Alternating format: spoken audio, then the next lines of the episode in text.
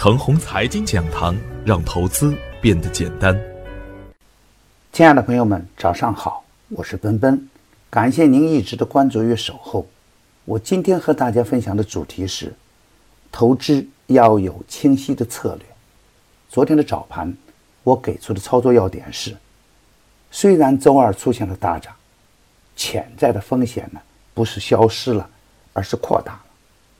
大盘的大涨呢？是需要资金的，而周二两市的成交额呢，只有区区的四千亿，存量资金的博弈呢，还是很明显的。跟不对板块和个股，想赚钱呢，还是挺难的。一方面有妖股飞天，另一方面呢，有破发股步履蹒跚。而对于拥有三千五百多只个股的大家庭呢，股票的品质很关键，有资金抱团的板块。走的会更加稳健，比如工业互联、独角兽概念、国改概念等。而昨天的实盘表现呢，也大概率兑现了我早盘的预言。我早盘点评的中成股份继续封板，国电南智封板，龙源技术呢也有不错的表现，盘龙药业、九点制药更是直接的一字板。我也一直有一个观点。创业板的指数啊，就是市场的晴雨表。创业板指数强势的时候呢，赚钱的效应就会好一点；反之，我们就不能太贪。提醒大家，别忽视创业板指数的方向标的作用。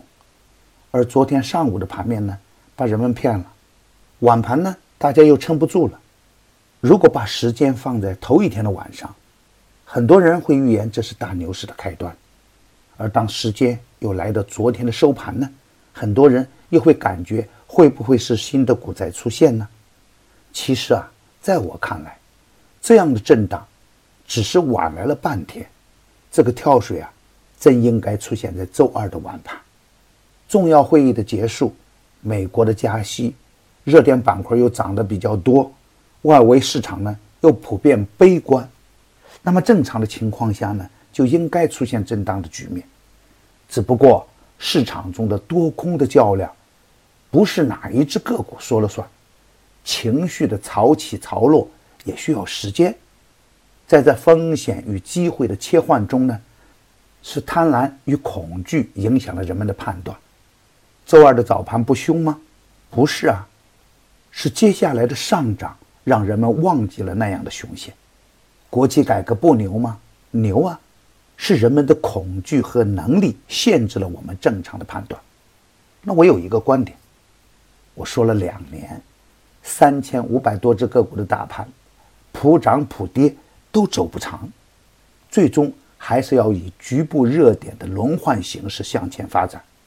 说风险，每天都有风险；那说机会呢？而每天都有机会，就看我们能不能从我们的选股的策略上把握大机会。回避大风险，那么从这个角度上去理解啊，我们清晰的策略很关键。沪指还没有涨过三十天均线，每一次沪指的上冲呢，都会有解套盘的涌出，这已经成了一种盘面的习惯。再加上中国船舶、中船防务的复牌跌停板，对主板又是一个沉重的打击。新华保险更是开盘就以破位的形式来砸盘。主板想冲更难，两年后复牌的 ST 华哲直接跌停板，甚至有媒体预测它有可能再破宝千里的跌停板记录。我还是那个观点，没有买卖就没有伤害。而对于没有进入上升通道的个股呢，或者是高位走弱的股票，我们可以坚决不干；而底部强势的热点股票呢，还是可以反复去干。比如，昨天虽然尾盘跳水，但是还是会有四十七只个股涨停板。当我们看到短线翻倍的大牛股的时候啊，以为进入了大牛阶段；而当我们看到出现大面积的跳水的时候呢，又以为有股灾出现。这就是当前的冰火两重天。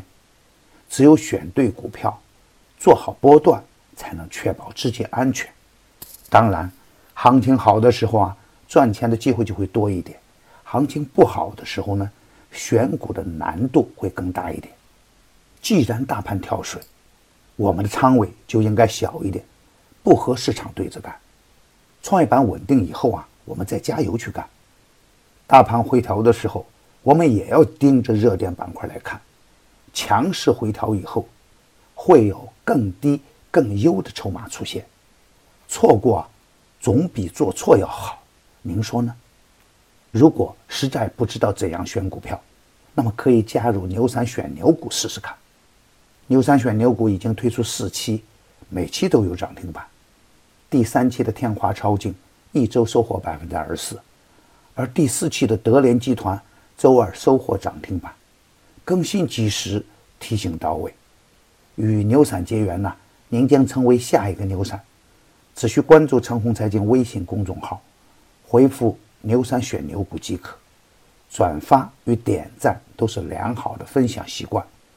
分享优秀的成功经验啊，也是一种积善。我每一个早晨呢，都在用心的为大家解盘，也希望我的观点能带给你更加理性的判断。也希望这个平台呢，能够成为你的财富之源。